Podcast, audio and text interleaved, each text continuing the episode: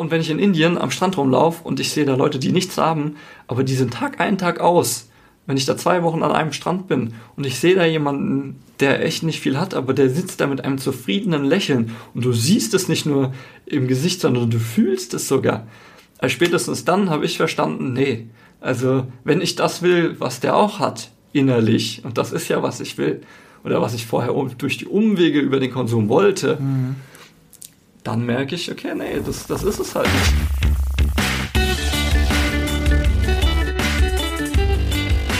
Die Heldenstunde, euer Podcast für ein gesundes und bewusstes Leben.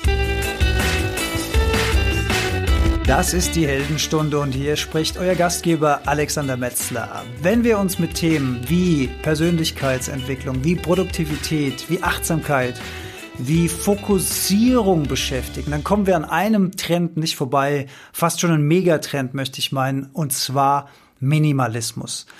Und zu diesem Thema heute habe ich mir einen Gast eingeladen, dem ich schon lange auf Facebook unter anderem folge und dessen Posts mich immer wieder zu diesem Thema inspirieren. Und deswegen freue ich mich besonders, dass er heute persönlich hier ist in der Heldenstunde neben mir steht. Herzlich willkommen, Matthias Brenzel.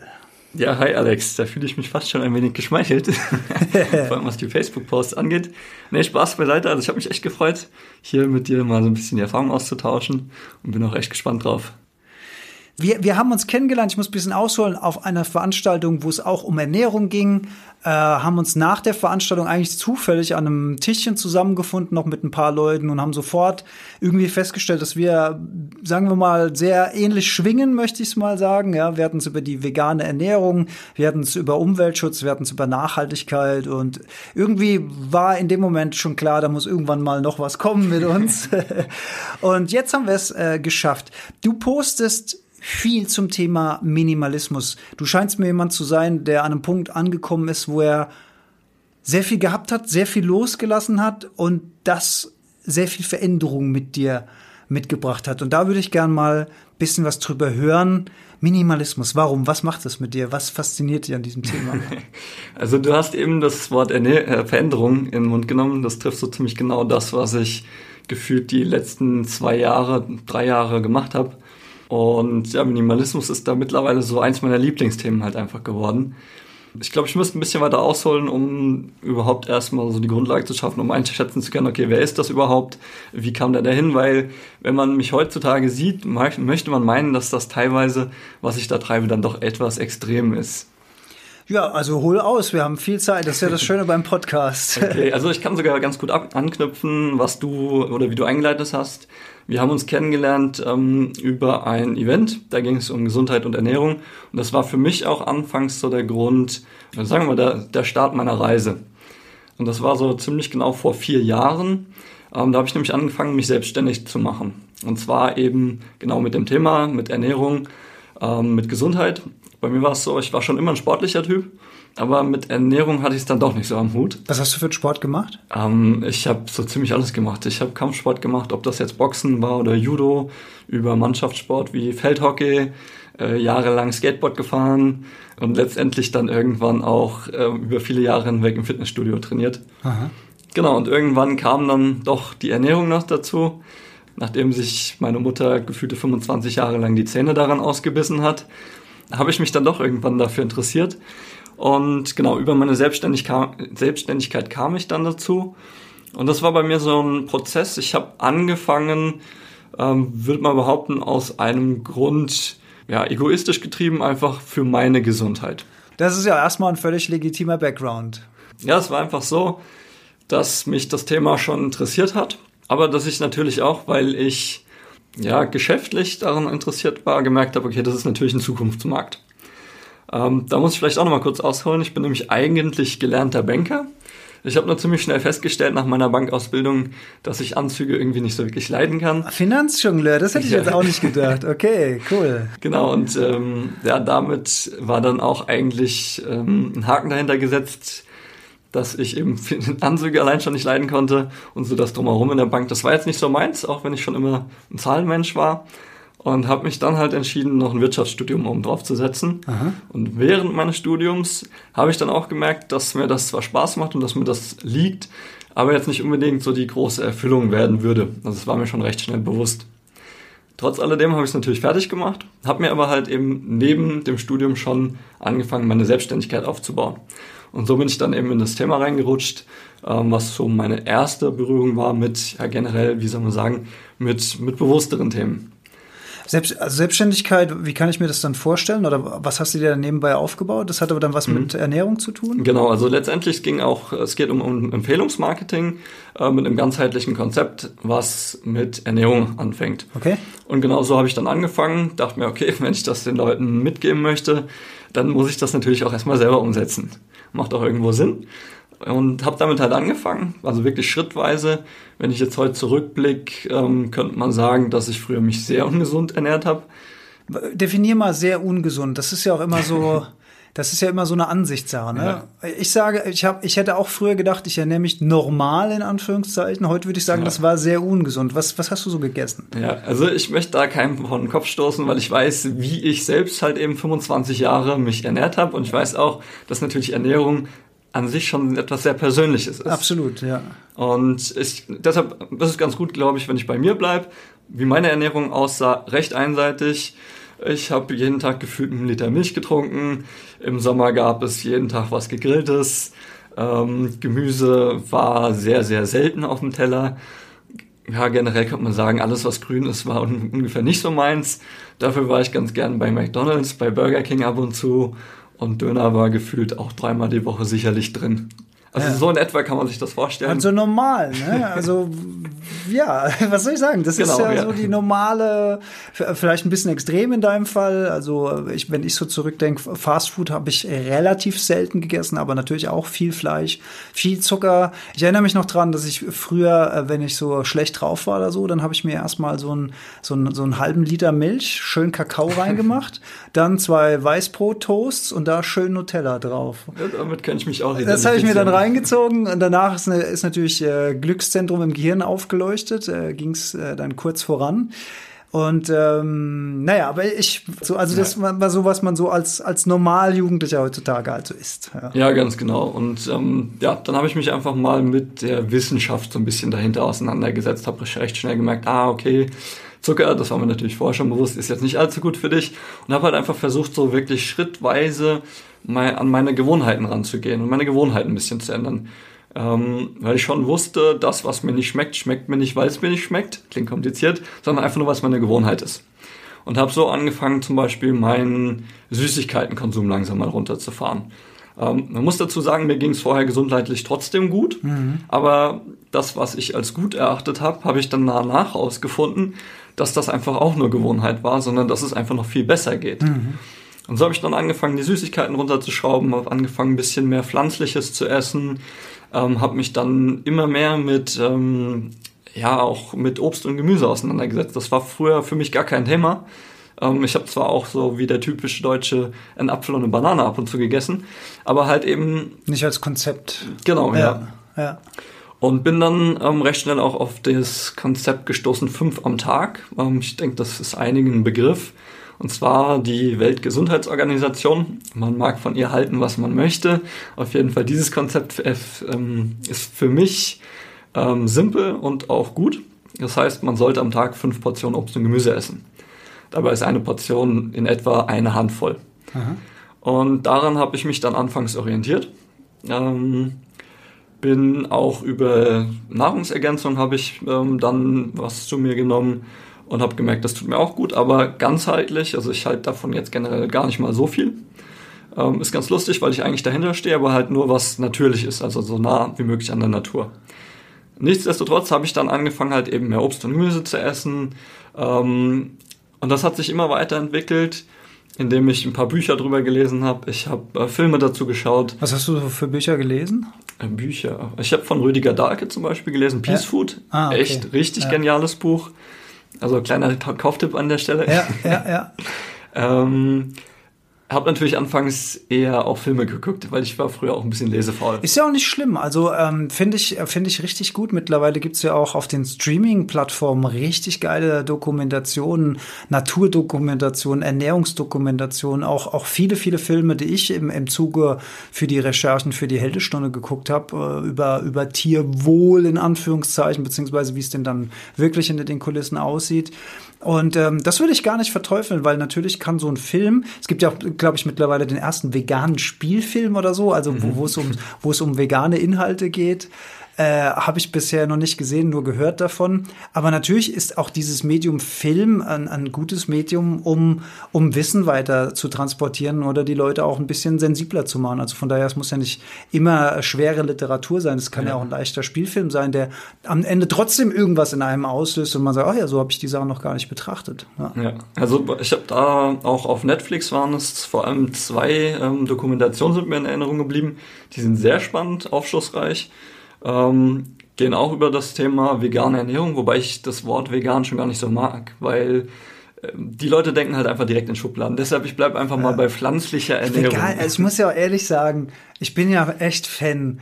Aber das Wort vegan an sich klingt halt auch einfach schon irgendwie schwierig. Nicht sehr sexy, nicht geil fürs Marketing. Habe ich mir auch schon viel Gedanken drum gemacht, aber habt ihr das war der Weisheitsletzter Schluss auch noch nicht gefunden. Aber ich weiß genau, was du meinst. Ich sag auch lieber pflanzlich orientierte ja. Ernährung. Klingt irgendwie nicht so hart und so Schublade wie vegan, aber ja, ja. okay.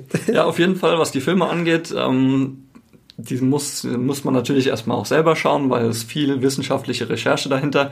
Aber ich kann ja vielleicht einfach mal so in meinen Worten zusammenfassen, was ich für mich mitgenommen habe, weil das ist ziemlich einfach.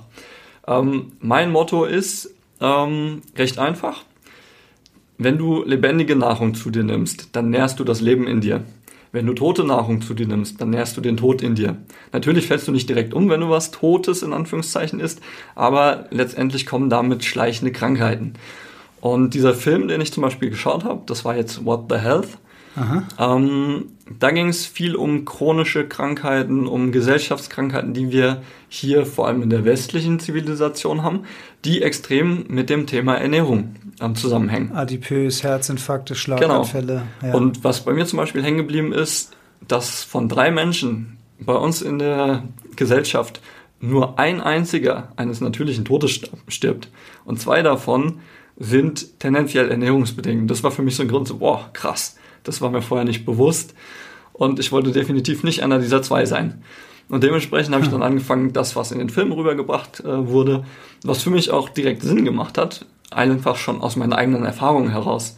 Also ich muss das nicht einfach nur glauben, was da so erzählt wird, weil es Sinn macht, sondern ich kann, ich kann das wirklich an mir selbst sozusagen die äh, die Studie durchführen, was recht schnell geht. Ich habe es einfach ausprobiert. Mhm. Ich habe ausprobiert, zum Beispiel die Milch wegzulassen. Ich habe früher extrem viel Milch getrunken. Mhm, ich auch, ja. Äh, jeden Tag gefühlt einen Liter, weil früher hieß es immer, davon werden deine Knochen stark. Und Kalzium für die ja. Zähne und la la la. Genau, und irgendwann dachte ich mir so nach dem Film, okay, jetzt hast du das 25 Jahre äh, nicht gewusst, dass die Werbung dir da vielleicht ähm, was aufgebunden hat. Jetzt machst du es mal andersrum.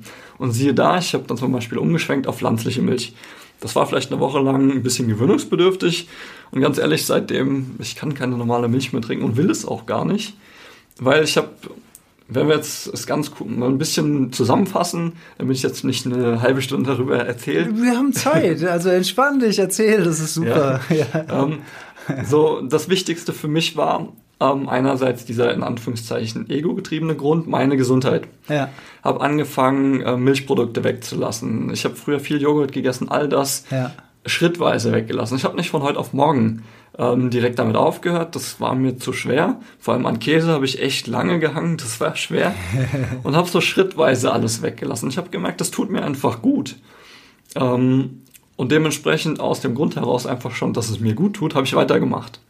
Klar kam irgendwann noch das Bewusstsein dazu, dass ich das auch machen möchte, weil ich ähm, nicht für Tierquälerei verantwortlich sein möchte, indirekt, indem ich jemand anderen dafür bezahle, dass er es für mich tut. Mhm. Was mir natürlich vorher nicht bewusst war und den meisten Leuten noch nicht bewusst ist, aber als es mir bewusst wurde, konnte ich es nicht mehr machen. Mhm. Und dementsprechend war das so Grund Nummer zwei. Und das dritte, Ähm, da war ich selbst von mir überrascht, weil früher war ich gar nicht so der umweltbewusste Mensch. Das kam aber dann anscheinend so mit dem Alter, auch wenn ich jetzt noch nicht so alt bin. Wie alt bist du? Ich bin 28. Ach, ja. Auf jeden Fall war das auch für mich ein Grund, sogar ein ziemlich wichtiger mittlerweile. Und die drei Gründe, allen voran natürlich meine eigene Gesundheit, haben mich dann dazu ja, getrieben, dass ich da den Weg immer weitergegangen bin. Und das ähm, ging jetzt so weit, dass ich heute mich rein pflanzlich ernähre. Ähm, wenn meine Freundin jetzt mal einen Kuchen backt und da ist ein Ei drin, dann bin ich jetzt nicht der Hardcore-Veganer, der Stimmt sagt, mir ja nicht davon. genau, Ja. will ich jetzt nicht. Ähm, aber ich achte so darauf, äh, dass ich das Ganze mit meinem Gewissen vereinbaren kann und ähm, dass ich mich, dass ich mir da nicht selbst im Weg stehe. Finde ich sehr, sehr nachvollziehbar. Du hast gesagt, diese Definition, da muss ich nochmal nachhaken, äh, totes Essen und lebendiges Essen. Was, was würdest du Ja. denn, wie würdest du das denn definieren? Okay, also lebendiges Essen an sich ganz einfach. Hm, Stellt euch vor, alles, was ähm, noch lebendig ist, kleines Beispiel, eine Nuss. Eine Nuss ist, äh, wenn du die jetzt in den, in den Boden steckst und ein bisschen Wasser drauf gießt und wartest, wird aus dieser Nuss ein ganzer Baum oder ein Strauch. Also da steckt so viel Lebensenergie drin, die wir in uns aufnehmen über unsere Nahrung, wie ein ganzer Baum. Habe ich dir mein Avocado-Bäumchen gezeigt? Nein. Das ist das beste Beispiel. Dafür. noch machen. Ja. Und ähm, darüber hinaus halt verschiedene Samen. Also in meinem Müsli zum Beispiel, ich habe erst viele Sonnenblumenkerne, Sesam, Leinsamen. Also all solche Dinge, das ist was, wo viel Leben drin steckt. Das ist auch ganz leicht rauszufinden. Ähm, wenn man jetzt Wasser über, über Samen schüttet, dann keimen die recht schnell und da entsteht eine kleine Pflanze und dann sieht man die Lebensenergie sogar. schön. Was ich faszinierend finde. Schönes Bild, ja. Mhm. Und ähm, darüber hinaus ähm, zum Beispiel Obst, Früchte generell. Ähm, aus dem Apfel, was wird daraus? Ja, ein Apfelbaum. Also da steckt Lebensenergie drin. Und das, ähm, das Gegenteil davon ist halt eben tote Nahrung. Tote Nahrung ist zum Beispiel tierisches. Ähm, man nehme ein Steak und lege es mal für eine Woche in die Ecke. Der Geruch, der dabei entsteht, das ist jetzt nicht unbedingt Leben, das ist Verwesung. Habe ich mir früher nie so Gedanken drüber gemacht. Ja. Aber als ich es mal gehört habe, dachte ich mir, ah krass, ja, da ist was dran. Milch zum Beispiel, die, wenn die nicht im Kühlschrank steht oder Käse oder Joghurt oder so, das wird extrem schnell schlecht und dieser Verwesungsprozess schreitet voran. Das ist nichts anderes als totes, also tote Nahrung, die wieder zu, ja, wieder zu dem wird, zur Erde, sagen wir es einfach mal. Ja, ja. Und bei Lebendigem ist es halt genau der Unterschied. Und genau dieser Unterschied macht sich, dafür muss man jetzt nicht unbedingt hochwissenschaftlich ähm, an die Sache rangehen oder hochspirituell sein. Wenn ich den ganzen Tag Totes in mich reinstecke, dann ist die simpelste Schlussfolgerung daraus, dass es nicht unbedingt so viel Lebendigkeit in mir heraus äh, Das, ja, das Leben fördert. Ja, genau. Ja, ja. und äh, für diejenigen, die jetzt gerade vielleicht die Stirn runzeln, ganz einfacher Vergleich. Ähm, ich gehe in den Mac ich gehe in McDonald's, also nichts gegen McDonald's, wobei doch eigentlich schon. also ich gehe nicht hin, aber ich war früher mal da. Und ich weiß, wenn ich mir ein Big Mac Menü reingezogen habe, danach war mit zwei Stunden mit mir ähm, nicht viel anzufangen. Also ich war recht lethargisch und habe auf der Couch gehangen und da ging nicht viel. Heute gehe ich ähm, in ein veganes Restaurant, bestelle mir eine leckere Bowl. Ähm, da ist alles Mögliche drin, lebendige Nahrung. Ich esse oftmals auch über meinen Hunger hinaus, muss ich gestehen. Da bin ich zwar voll, aber ich habe unglaublich viel Energie, weil einfach diese Nahrung leicht verdaulich ist und weil es das ist, worauf der Mensch immer ausgelegt ist. Wenn du jetzt sagst, äh, es ist jetzt ein blöder Witz von mir, aber wenn du sagst, äh, Fleisch beobachten, was passiert und McDonalds, habe ich sofort an dieses Hamburger-Experiment gedacht, wo du einen Hamburger einfach nur wochenlang liegen lässt und da passiert einfach gar nichts damit. Ja, das ist ziemlich krass. Also der ist halt, der steckt da auch Leben drin? Nee, ich denke nicht. Ne? Äh, nicht so wirklich. Aber das, ähm, das ist wirklich so krass. Da war eine Kamera wochenlang auf so einem Burger und da passiert einfach nichts, weder bei dem Brot noch bei dem Fleisch. Es bleibt einfach exakt so, wie es ist. Du kannst es irgendwie, ich weiß nicht, ob man es dann noch essen kann nach vier Wochen, aber optisch sieht es irgendwie noch genauso aus, wie es, wie es serviert wird oder nur, nur, nur leicht anders. Richtig, richtig nicht appetitanregend, würde ich mal sagen. Jetzt müssen wir langsam den Bogen schlagen zu dem wirklich super spannenden Einstieg, weil auch dieses Bild mit dieser Totennahrung, lebendigen Nahrung hatte ich bisher auch noch nicht so gehört. Finde ich, finde ich spannend. Aber wie ging es denn dann weiter mit dir? Also jetzt, jetzt sind wir bei der gesunden Ernährung. Jetzt hast du aber noch viel Zeug, was du mit dir rumschleppst. Okay, dann versuche ich auch mal den Bogen jetzt in meiner äh, Geschichte zu spannen. Ähm, der Grund, warum ich auch mit meiner Selbstständigkeit angefangen habe, war der, dass ich ein sehr freiheitsliebender Mensch bin. Und mein Ziel war immer, ich möchte mehr Zeit haben als eben in einem äh, Angestelltenverhältnis, was ich nach meinem BWL-Studium höchstwahrscheinlich angetreten hätte. Mhm. Ähm, vor allem halt, wenn man eben die Karriereleiter hochklettern möchte. Ich glaube, ja. da kommt man jetzt nicht unbedingt drum herum. Und ähm, da leidet schon recht schnell die Freizeit drunter. Mir war immer wichtig, ich möchte Freizeit haben, aber ich möchte natürlich auch nicht auf der anderen Seite äh, jetzt unbedingt mit dem Geld rumknapsen müssen. Und das war der Grund ähm, für mich halt eben mit der Selbstständigkeit auch anzufangen, aber eben mit einem Thema, was sich für mich gut anfühlt. Und genau das habe ich dann neben meinem Studium halt auch aufgebaut. Und irgendwann nach, lass mich überlegen, nach zweieinhalb, drei Jahren war ich auch an dem Punkt, nach meinem Studium, da war ich dann schon fertig, dass ich meine Selbstständigkeit so weit gebracht hatte, dass ich eben viel, sehr viel Freizeit hatte, habe, ähm, schon sehr bewusst gelebt habe und auch das entsprechende finanzielle ähm, also mein Ziel, was finanzielles angeht, erreicht hatte. Also kurz gesagt, ich hatte genügend Geld, als dass ich mich gut beschäftigen konnte und ich hatte auch die entsprechende Freizeit. Mhm.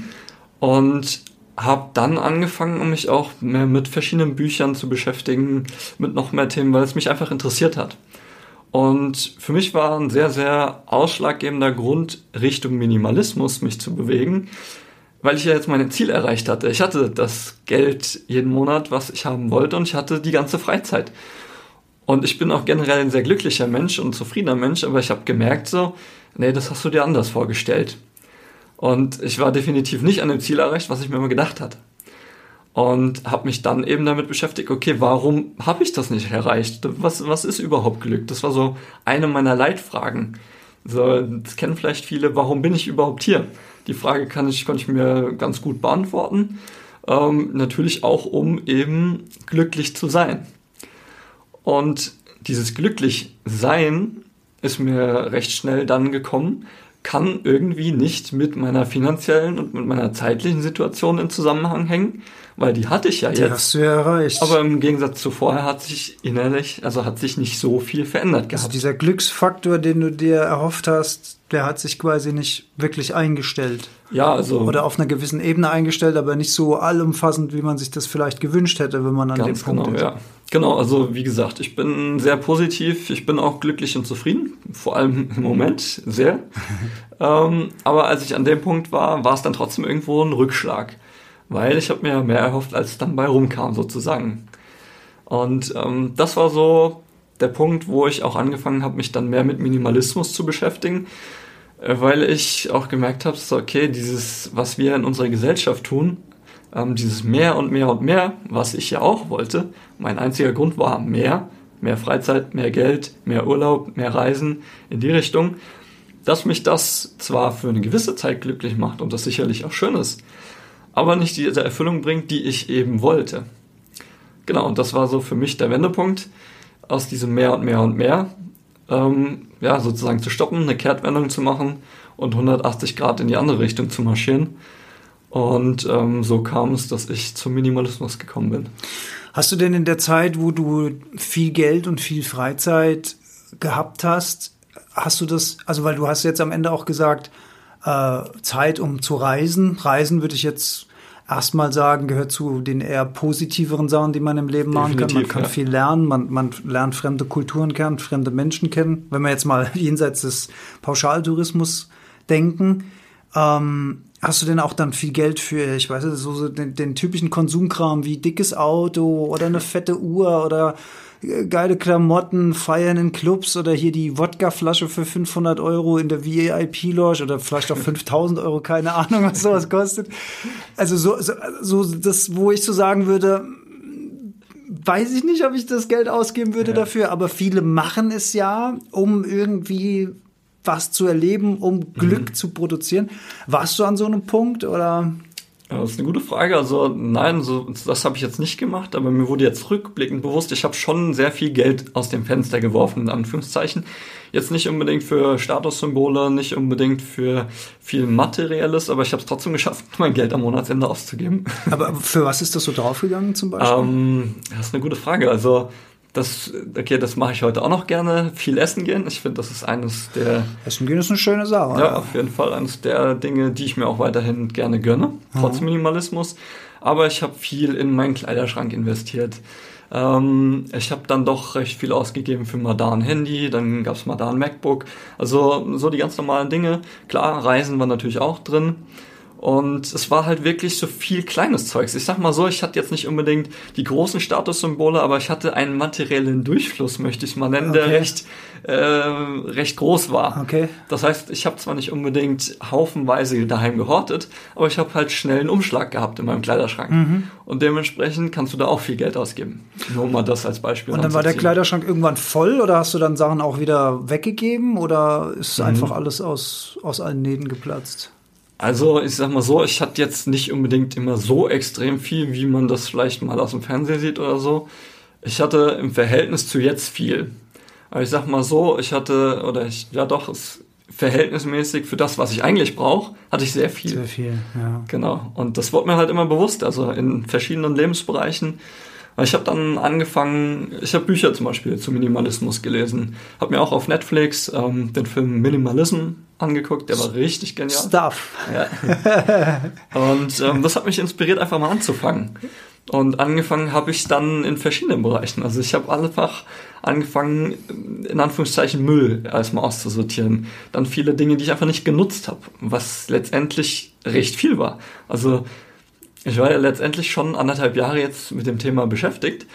Heute gibt es nicht mehr viel auszusortieren, aber ich habe es dann doch geschafft, mich anderthalb Jahre wirklich auch intensiv damit zu beschäftigen und nicht nur vom Kopf her, sondern wirklich aktiv auszumisten, aktiv meine Gewohnheiten umzustellen, also meinen Konsum. Also ich vergleiche das immer mit so einem Konsum Konsumhamsterrad, was oben im, im Kopf äh, im Kreis läuft und zwar ziemlich schnell bei mir damals. Und das habe ich langsam, langsam entschleunigt und ähm, Heute dreht es sehr langsam, was echt angenehm ist. Aber es war ein sehr anstrengender Prozess bis dahin. Und auch teilweise hat es mich viele Nerven gekostet, weil es tut halt, also ich meine, unsere gesamte Gesellschaft rennt in die andere Richtung. Das ist so, als äh, stehst, als schwimmst du mit dem Strom im Fluss und jetzt versuchst du erstmal überhaupt stehen zu bleiben. Und noch nicht erstmal gegen den Strom zu schwimmen, genau, sondern erstmal ja. stehen zu bleiben und nicht mitgerissen genau. zu werden. Ja, kann ich, kann ich gut nachvollziehen. Vielleicht sollte man an dem Punkt auch einfach mal Minimalismus definieren, weil ich glaube, mhm. viele, die sich mit dem Thema jetzt noch nicht so intensiv beschäftigt haben, die sehen da irgendwie äh, direkt extremer, also vielleicht eine, eine leere Wohnung. Mhm. Äh, Steve Jobs war ja so ein Typ ja. zum Beispiel gewesen. Der, der hat ja unglaublich viel Geld gehabt und wenn ich seiner Biografie Glauben schenken darf, hat er wirklich mega minimalistisch gelebt, ganz wenig Möbel oder fast gar keine in seiner mhm. Wohnung. Ähm, und äh, das ist ja dann auch eins seiner Designkonzepte für die, für die Produkte später geworden. Also das ist ja auch so eine Design, ich bin ja Designer, so eine Design-Maxime lautet ja auch einfach, alles, was man nicht braucht, weglassen. Das gilt mhm. ja auch bei einer Benutzerführung, das gilt bei einer Oberfläche. Gilt das halt eben auch fürs Leben? Das ist natürlich die spannende Frage, die man sich stellen kann. Also ein Extrem ist jetzt zum Beispiel, dass ein Minimalist sagt, ich will irgendwie gar keine Objekte mehr haben. Mhm. Maria, Ma, Ma, Marie, Marie. Marie Kondo hat es ja, glaube ich, so definiert mit, ähm, lass, nimm jedes Objekt, was du hast, äh, in die Hand und frag dich, brauchst du es noch? Mhm. Oder macht es dich glücklich? Und wenn du zweimal mit Nein beantworten kannst, dann weg damit. Ja? Ähm, ich persönlich würde auch sagen, dass ich versuche minimalistisch zu leben und trotzdem lebe ich in einem Haus, was viele Objekte hat. Ähm, habe aber nicht das Gefühl, dass ich jetzt erschlagen bin. Also du kannst mich mhm. zum Beispiel nachts um drei Uhr wecken und kannst mich fragen, Alex, wo hast du dein sag mal irgendein Beispiel. Ich glaube, selbst ich könnte das nach einer Hausführung sagen. Ja, also wirklich, ich wüsste genau, wo jedes Objekt ja. bei mir ist. Mhm. Ich weiß, was in den Schubladen drin ist. Ich weiß, wo Aktenordner stehen, was in denen drin ist. Ich hatte natürlich die Chance, äh, äh, beim, beim Umzug ins, ins neue Haus habe ich halt auch radikal weggeschmissen, weil ich den Ballast auch einfach nicht mehr mitnehmen wollte. Also ich will damit nur sagen, es gibt verschiedene Level und mhm. Definitionen von Minimalismus. Und ein Extrembeispiel ist jemand, der irgendwie alles ablehnt, natürlich versus jemand, der alles haben will und die Wahrheit liegt wahrscheinlich wieder auch irgendwo dazwischen und kann jeder für sich selbst äh, finden. Mhm. Worüber es aber Klarheit gibt, ist in der Psychologie, dass, dass man heutzutage sagt, diese Konsumgesellschaft hat zu einem Punkt geführt, wo der Mensch eigentlich unglücklich wird über die Dinge, die er hat, weil er übersättigt ist, weil er die Sachen, die er hat, durch die Vielzahl nicht mehr zu schätzen weiß, das heißt keine Wertschätzung mehr da. Ergo gibt es auch kein Glücksgefühl mehr durch die Dinge, die wir besitzen. Im Gegenteil, alle Objekte in unserem Leben verlangen eine gewisse Aufmerksamkeit.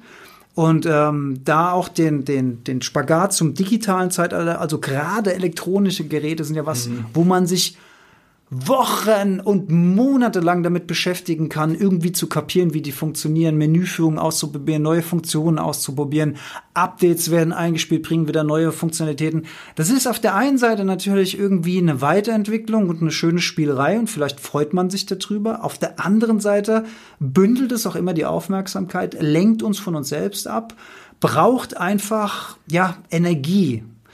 Jetzt witzigerweise gerade meine meine Mutter gestern ist jetzt auch wieder, der haben wir ein neues Smartphone geschenkt.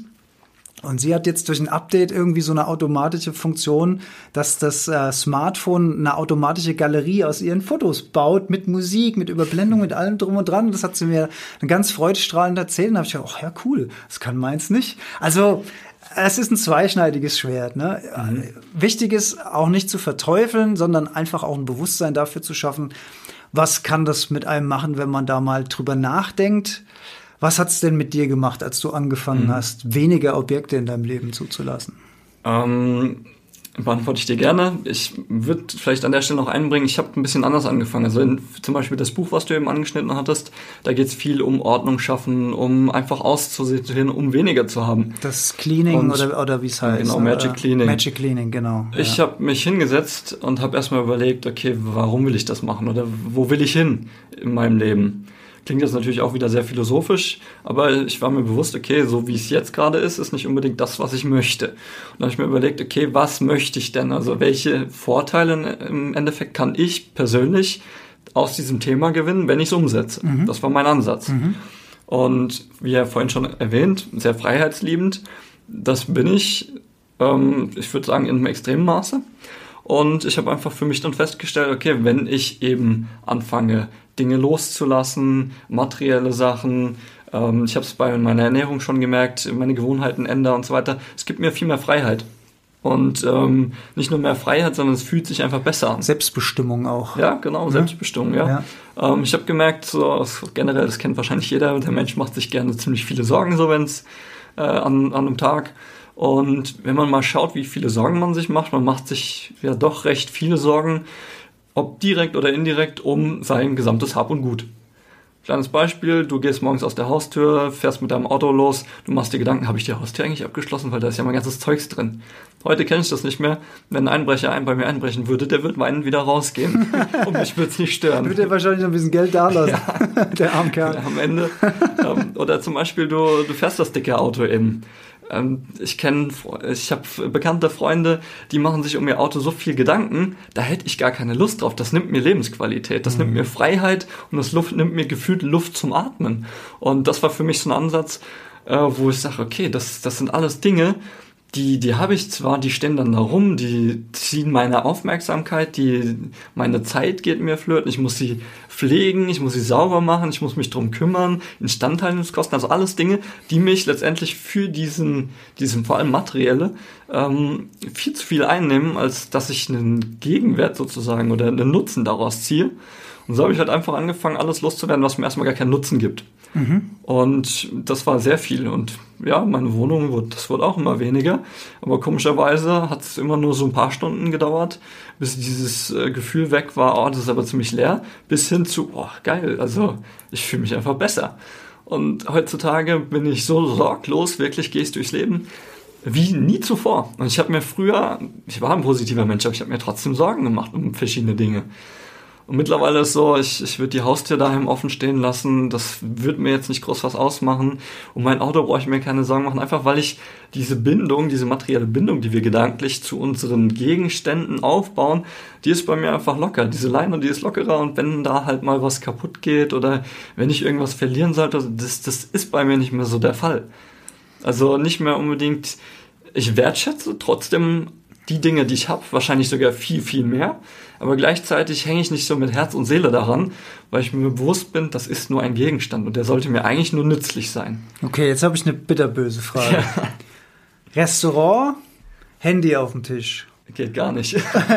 okay, aber du gehst und vergisst dein Handy, sitzt dann im Bus und stellst fest, Fuck, ich habe mein Handy vergessen. Okay, da, das ist so gut, was du ansprichst. Also es gibt zwei das Dinge. Das ist doch dieser Schockmoment, dieser ja. die Welt geht unter Moment. Ja. Also es gibt zwei Dinge in meinem Leben, um die wirklich noch viel meine Gedanken schwirren, so in meinem täglichen Alltag.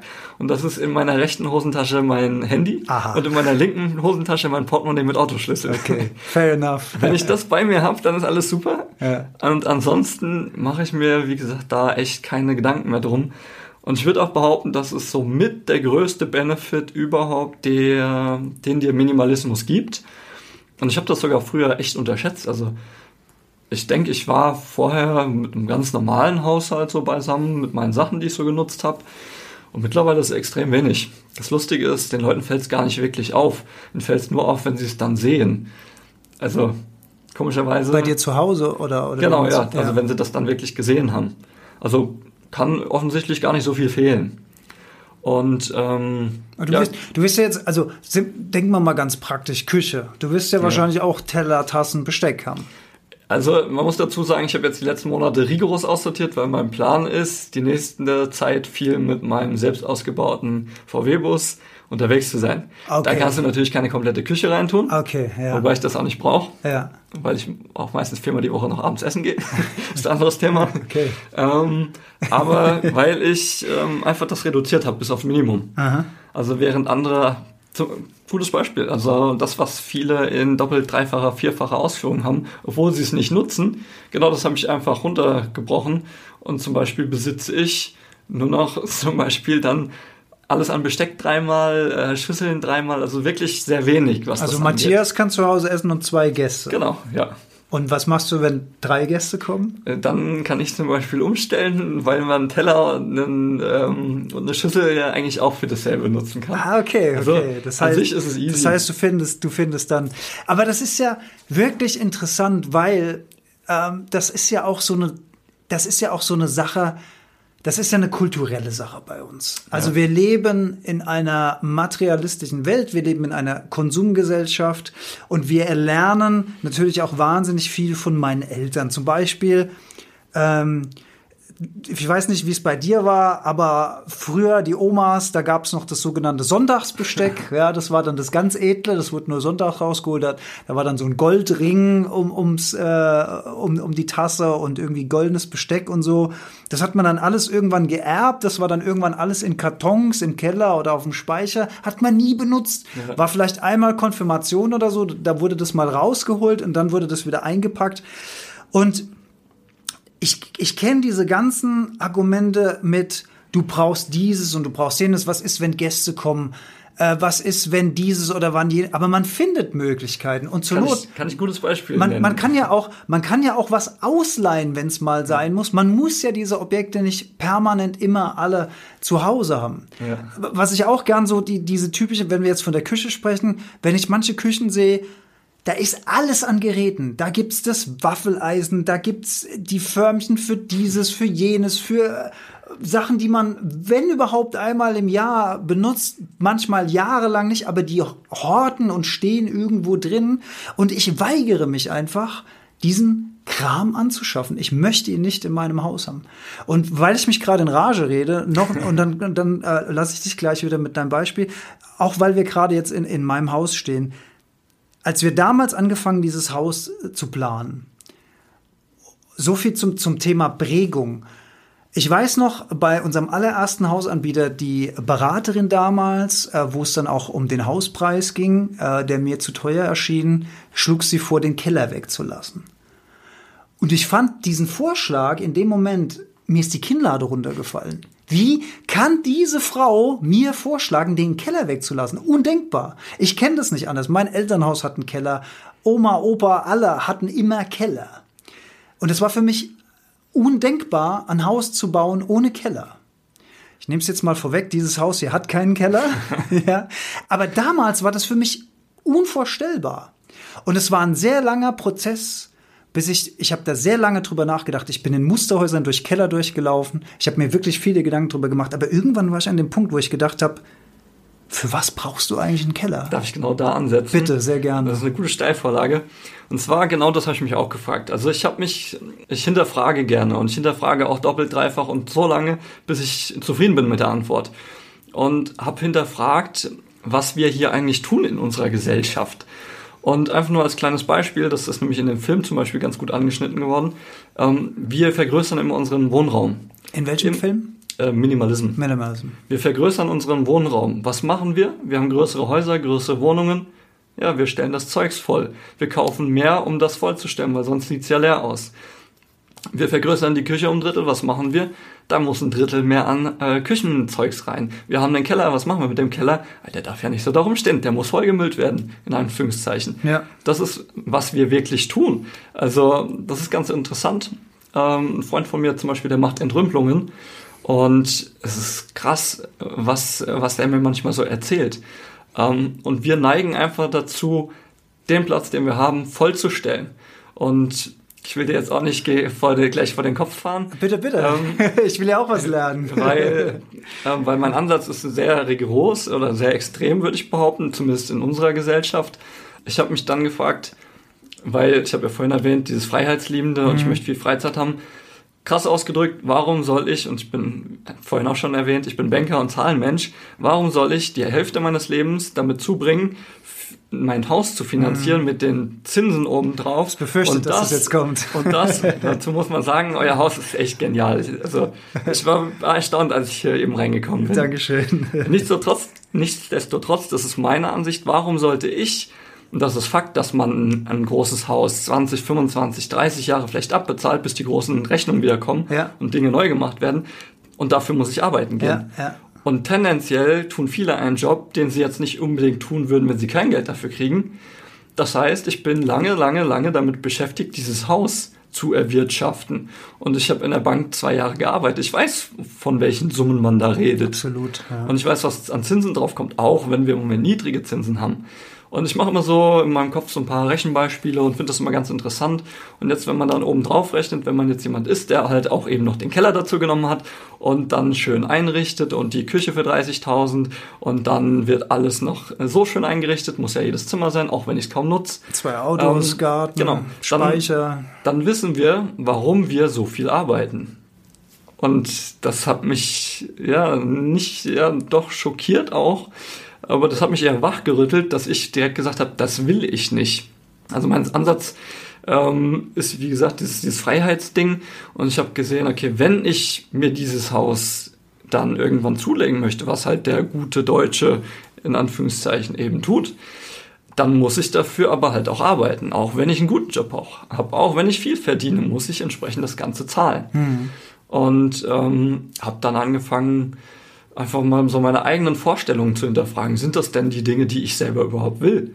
Bis mir irgendwann aufgefallen ist, ah ja, die Bausparkassen machen seit äh, gefühlten 30, 40, 50 Jahren echt gute Werbung. Und das ist vielleicht der Grund, warum hier jeder so ein großes Haus haben will. Das ist quasi die Normalität, dass du eine Familie gründest, Kinder in die Welt setzt, ein Haus baust, zwei Autos hast äh, und der ganze Kram, der drumherum mitkommt, das wird uns ja auch, das ist gut, dass du das ansprichst mit diesem Marketingbild, das, das wird uns ja immer vorgelebt von der Werbung. Ne? also genau. dieses, dieses, dieses Bild auch, die Kinder spielen im Garten, man selbst sitzt auf seiner Terrasse. äh, lächelt und hat's geschafft. So, ja. so nach dem und Motto. Und an dem Punkt, ab dem Punkt ist man glücklich. Und bis zu dem Punkt ist man unglücklich. Aber ab dem Punkt ist das Leben schön und bunt und Genau, und toll. ich habe mir dann irgendwann gedacht, okay, ab dem Punkt bist du nicht glücklich, sondern ab dem Punkt rennst du wirklich in dem Hamsterrad, sinnbildlich mhm. gesprochen. Ähm, und da kann ich vielleicht ein bisschen ausholen. Ähm, meine Reise zum Beispiel nach Indien ich habe so glückliche Menschen gesehen, die hatten nicht viel, die hatten so gut wie nichts, die hatten kleine Hütten Und die hatten den, den hast du im Gesicht angesehen, die waren glücklicher als die aller, allermeisten Menschen hier. Und dann habe ich einfach nur zum Beispiel, das habe ich auch in Thailand gesehen, das habe ich auf, überall auf der Welt so gesehen, ähm, dass es sogar vielleicht gerade konträr ist. Umso größer die Hütte und das Auto, umso gestresster sieht der Blick aus. Und das hat mich wiederum auch schlussfolgern lassen. Und ich habe mich natürlich auch mit den Menschen ausgetauscht, weil ich da immer neugierig bin. Habe die gefragt, wie, wie das so funktioniert, wie das so ist. Und es hat mich immer mehr inspiriert. Und der Zusammenhang zwischen großem Haus und Glück, der besteht für mich in meiner Vorstellung und in meiner Erfahrung 0,0 gar nicht. Mhm. Der Zusammenhang zwischen Glück und Auto, der besteht auch gar nicht. Für mich zum Beispiel bedeutet oftmals ein dickes Auto eher, ich habe mangelndes Selbstwertgefühl. Muss irgendwas kompensieren. Da, da mag es jetzt sicherlich auch einige geben, die sich vor den Kopf stoßen fühlen und nur innerlich schon eine Mauer aufbauen. Ist, deshalb sage ich, das ist mein Bild. Mhm. Einfach nur, weil ich aus Erfahrung es oft sehe. Auch wenn sich viele Leute dessen gar nicht bewusst sind. Und deshalb war mein Ansatz so, wenn ich jetzt alle Themen nehme ähm, und zu mir zurückführe, habe ich gemerkt, okay, es ist eigentlich immer nur in mir dieser Prozess. Also alles, was in mir drin ist, verändert mein Außen. Die Werbung kommt in mich rein sozusagen, kreiert über einen langen Zeit, längeren Zeitraum Erwartungen an mein eigenes Leben, Vorstellungen und denen will ich jetzt gerecht werden. Was opfer ich dafür? Ich opfer dafür meine Lebensenergie, mhm. meine Zeit. Das, sind meine, das ist das Wichtigste für mich, was es nur gibt. Ja. Und ich sage ganz bewusst opfern, weil ich kann mir viele Dinge vorstellen, die schöner sind, als in der Bank zu arbeiten oder ähm, das, was ich nach dem BWL-Studium tendenziell gemacht hätte, in einem Büro, äh, gemacht hätte, in einem Büro zu sitzen. Mhm. Klar, es, es gibt viele Leute, die haben Spaß an ihrem Job und ich finde es auch super.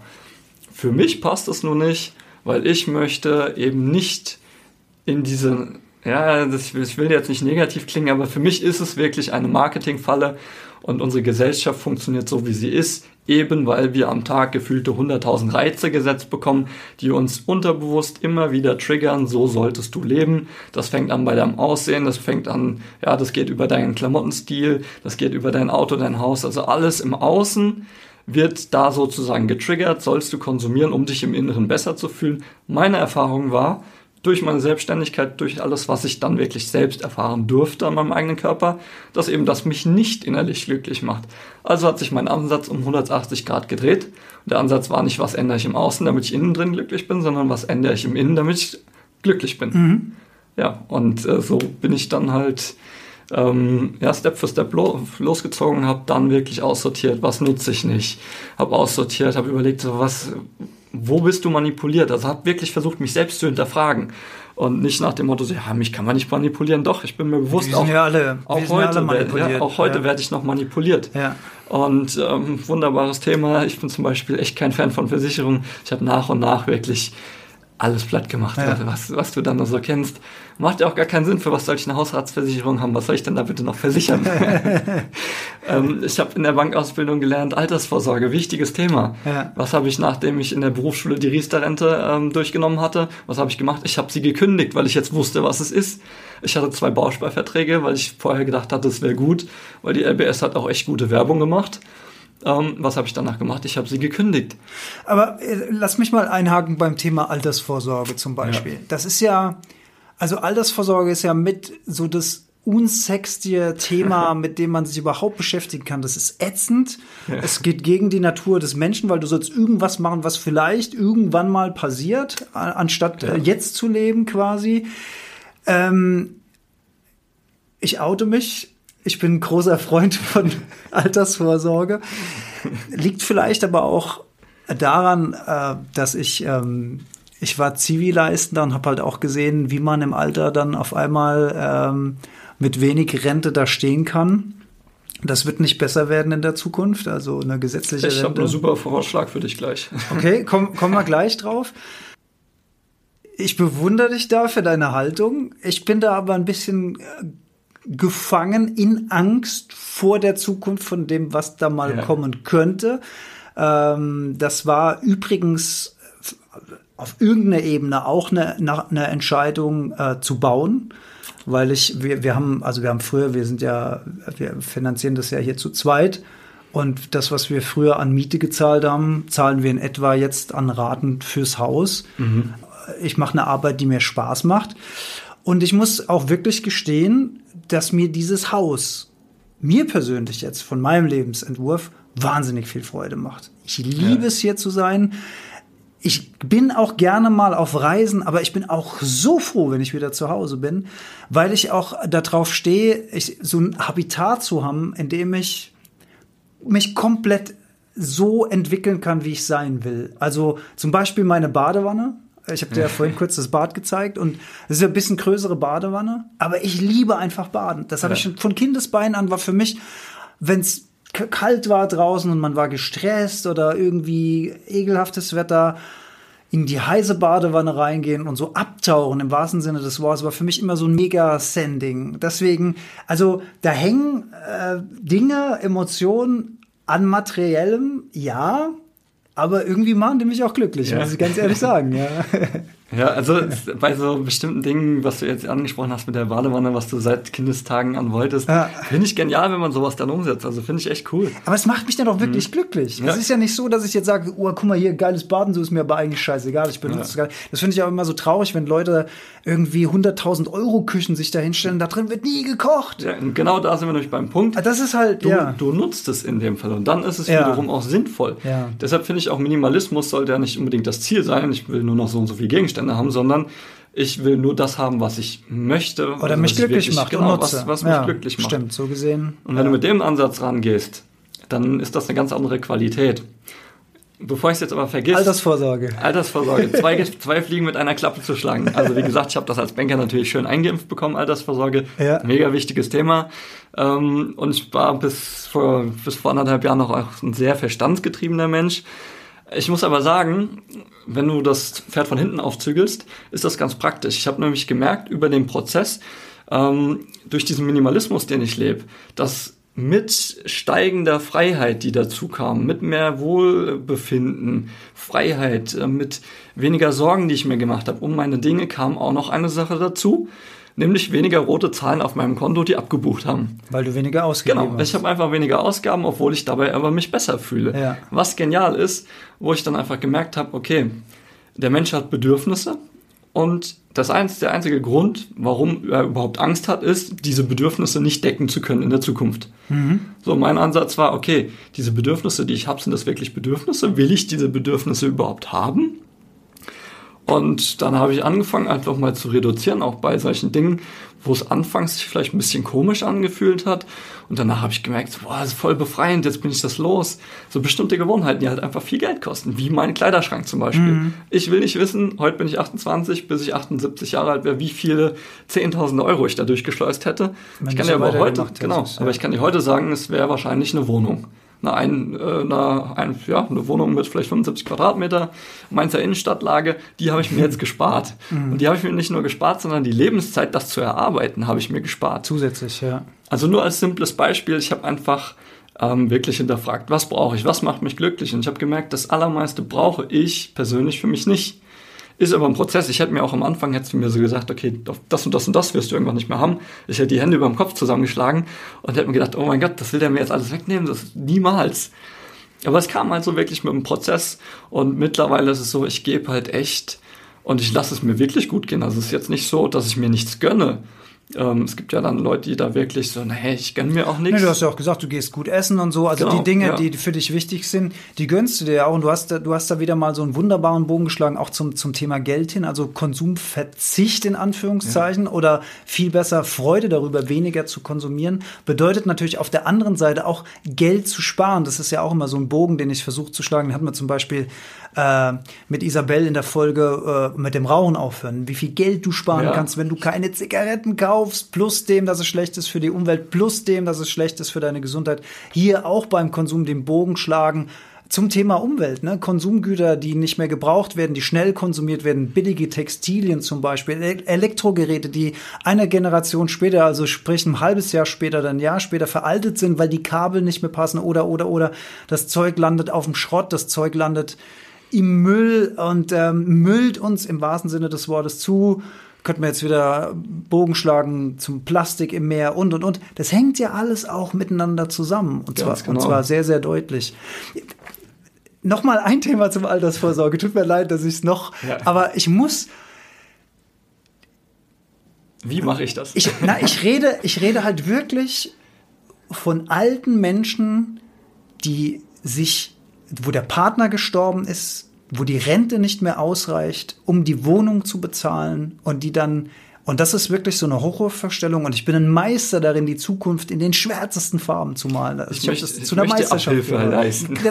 ich möchte es gerade noch mal schön schwarz ausmalen. Also du ja. bist alt, gebrechlich und du kannst mit deiner Rente deine Wohnung nicht mehr bezahlen und wirst jetzt quasi auf die Straße gesetzt. Dieses, ja. dieses typische, dieses typische Angstbild der Altersarmut, wo du wirklich ganz unten angekommen bist. Und da mit dem Bild wird dir auch gespielt sozusagen. Ja. Aber das gibt's ja auch in der Realität. Ja, also es ist ja jetzt auch kein Einzelfall und mein Gefühl sagt mir, dass es das auch nicht besser werden wird in der Zukunft. Das wird definitiv Realität sein.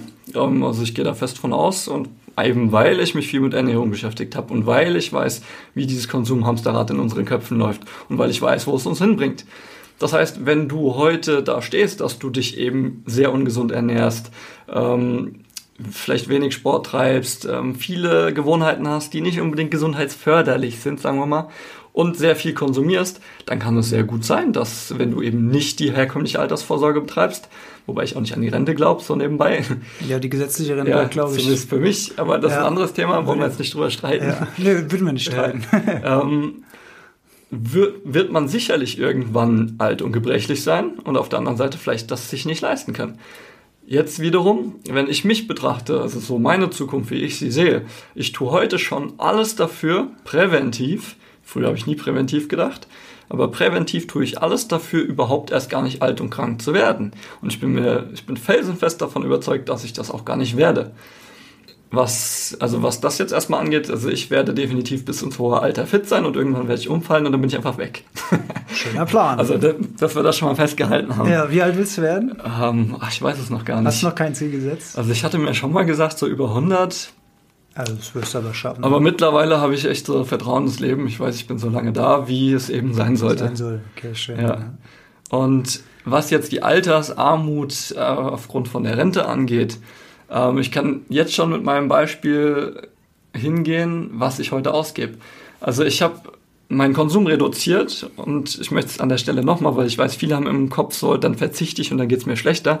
Nein, mir geht's so gut wirklich wie noch nie. Ich bin so, so sorglos und so, so, so zufrieden wie noch nie, gebe aber gleichzeitig so wenig Geld aus wie noch nie, was geil ist.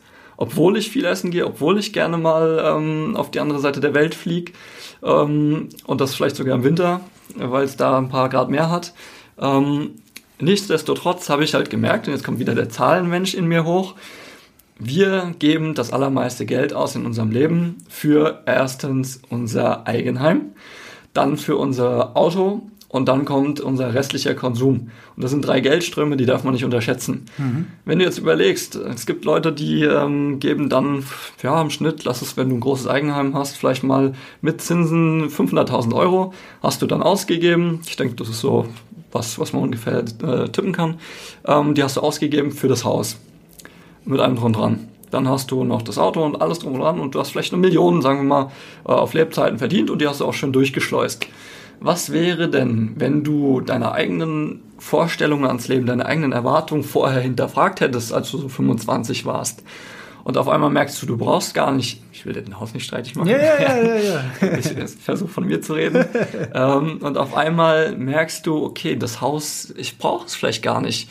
Ähm, einfach weil ich für mich gemerkt habe, ich möchte zum Beispiel, mich zieht immer mehr in die Natur raus. Ich möchte an der frischen Luft sein. Ich brauche viel Licht da, wo ich mich aufhalte. Ähm, für mich ist nicht Lebensqualität unbedingt jetzt große Räume und sonst was, sondern ich habe es auch gerne mal klein und gemütlich, dafür aber natürlich. Mhm. Ähm, deshalb habe ich mich viel mit alternativen Wohnen beschäftigt. Und es gibt da vieles. Es gibt Leute, die bauen sich eigene kleine Holzhäuser, was ich genial finde. Es gibt Leute, die bauen sich äh, große Wohnwagen, Bauwagen aus. Tiny Houses, was auch immer es da so gibt. Und letztendlich, ähm, ja, ist das zum Beispiel ein Ansatz von mir, wo ich gemerkt habe, okay, ich will das sowieso nicht. Und dadurch, dass ich halt da eben runterschraube, ganz ehrlich, also ich weiß, ich bin mit meiner Freundin da noch nicht so eins, aber ich merke, sie zieht langsam hinterher. Ähm, es wird darauf hinauslaufen, vielleicht ein kleines gemütliches Holzhaus am Waldrand. Klingt sehr schön. Ja, und ja. Ähm, das kann ich finanzieren, ohne einen Kredit aufzunehmen. Vor allem, wenn du zwei Einkommen hast und du nicht unbedingt jeden Schnickschnack brauchst und ähm, ein Haus mit einer Alexa, die da drin steht und die Rollläden, die von alleine hoch und runter fahren. Ich habe gemerkt, ich brauche gar keine Rollläden, ich möchte nämlich mit dem Licht aufstehen. Gerade eben nur sind hier die Rollläden runtergegangen, ich habe ein schlechtes Gewissen. ja, ich will dich nur ein bisschen ärgern. Nein, nur so als Beispiel. Also ich habe gemerkt, ich brauche das nicht und wenn ich weiß, okay, mein Eigenheim kann ich finanzieren mit Grund und Boden, vielleicht sogar viel, viel größer als innerhalb der Stadt direkt, für, lass es mal, äh, 120.000 Euro sein. Und das ist realistisch für das, was ich vorhab. Naja, dann, das kannst du wirklich auch so, also klar, das, der ein oder andere mag sagen, das ist trotzdem viel. Aber wenn du, bevor du das Projekt angehst, vielleicht schon mal mit deinem Partner fünf Jahre gespart hast, und zufällig deine Freundin aus der Schweiz kommt, dann kannst du das halt einfach so bezahlen, ohne dich jetzt groß zu verschulden. Und wenn deine Lebenshaltungskosten und alles, was dazu kommt, gering ist, aber nicht aus dem Verzicht heraus, sondern aus dem Freiwilligen heraus, dann fühlt sich das Ganze gut an. Und ich weiß heute, ich muss mir um meine Altersvorsorge überhaupt keine Gedanken mehr machen, weil wenn ich so viel Geld gar nicht brauche, muss ich mir gar keine Sorgen darüber machen. Und das, was ich brauche, weiß ich, werde ich immer erwirtschaften können. Oder das ist was, was die Rente, wenn es sie dann noch gibt, vielleicht sogar noch auszahlen würde. Und mir geht's damit verhältnismäßig gut. Also keine Zukunftsängste an der Stelle. Nee, also ich muss sagen, ich hatte früher echt mir viel Gedanken drüber gemacht. Ich hatte vieles geplant. Ich wollte in Immobilien investieren, um dann ein passives Einkommen daraus zu haben. Und heute weiß ich, nee, ich brauch's nicht. Ich werde einfach mit einem kleinen Holzhaus äh, in der Natur glücklich sein und dann vielleicht ein bisschen da rumgärtnern. Und dann wird es mir gut gehen, beziehungsweise nicht nur mir, sondern meiner Familie. Toll. Und das finde ich genial. Ja. Und es sind viele Dinge, was, was letztendlich, wo wir unsere, deshalb, ums, ich kann es gar nicht oft genug sagen, das ist ein Kreislauf und ich, ich habe den mittlerweile immer so vor Augen. Der Kreislauf ist, uns wird durch Marketing, ich habe es ja selbst gelernt in meinem Studium, in uns werden Wünsche geweckt, Träume. Das klingt so positiv. Ähm, das ist nichts anderes als Manipulation. Wenn ich lang genug mit dir äh, darüber rede, kann ich dir jeden Wunsch irgendwie einpflanzen. Und was machst du dann, sobald ich das geschafft habe? Ah ja, du fängst an, du willst das kaufen. Und um das kaufen zu können, musst du deine Lebenszeit eintauschen, weil du musst mir dafür Geld geben, was unser Tauschmittel heutzutage ist. Das heißt, ich habe letztendlich in dir Bedürfnisse geweckt und du denkst, sie wären von dir gekommen, was nicht der Fall ist, weil es war ja meine geniale Idee. Mhm. Und jetzt fängst du an, deine Lebenszeit zu opfern. Das ist wie so ein bisschen die Mausefalle mit dem Käse, Ganz die genau. man dann haben will und die, und die Falle schnappt zu. Ja, und dieser Kreis schließt sich und in unserer Gesellschaft, du siehst die Leute, du fahr mal morgens mit der Bahn von Mainz nach Frankfurt, du siehst die zerknirschten Gesichter, du siehst den Stress, du siehst die Sorgen, die Leute haben keinen Bock, keiner redet miteinander, da siehst du kein Lächeln. Und genau das ist einfach meines Erachtens nach der Grund, weil wir da so tief reingetrieben werden und man muss sich echt lange damit auseinandersetzen, um das überhaupt zu merken. Und wenn man es merkt, muss man sich es auch noch eingestehen, weil ich muss mir ja selbst an die Nase packen, was ich auch lange gemacht habe. Immer und wieder muss ich mir an die Nase packen. Ah, bist du doof. Was machst du denn da eigentlich? Du lässt dich manipulieren. Dann habe ich mir wiederum natürlich vergeben, okay, du konntest es gar nicht anders, aber ich habe jetzt die Möglichkeit, es zu ändern. Mhm. Und das ist, das ist so ein Thema, das finde ich einfach genial. Ich könnte jetzt wahrscheinlich drei Stunden drüber reden, aber ich finde es einfach wichtig, mal zu hinterfragen, also nicht alles für Gott gegeben zu nehmen, was in unserer Gesellschaft, was man so lernt ähm, und was, was so normal ist, weil für mich ist mittlerweile gar nichts mehr normal. Also meine Eltern zum Beispiel, ich finde sie super, ich finde sie genial, ich liebe sie über alles. Ähm, sie ziehen sogar ein bisschen mit, was ich cool finde. Aber ganz normal, ähm, das Reihenhaus, äh, gut bürgerlich situiert, situiert, oder wie sagt man? Situiert, Versicherungen. Ja, ja, also alles, was so der typische Deutsche dann eben so hat, ähm, wo ich merke, so, nee, das, es gibt über sieben Milliarden Menschen auf dieser Welt und von diesen sieben Milliarden Menschen gibt es 6,8 äh, Milliarden, Pi mal Daumen geschätzt wahrscheinlich, die kennen eine Hausratversicherung nicht. Die kennen die meisten anderen Versicherungen genauso wenig.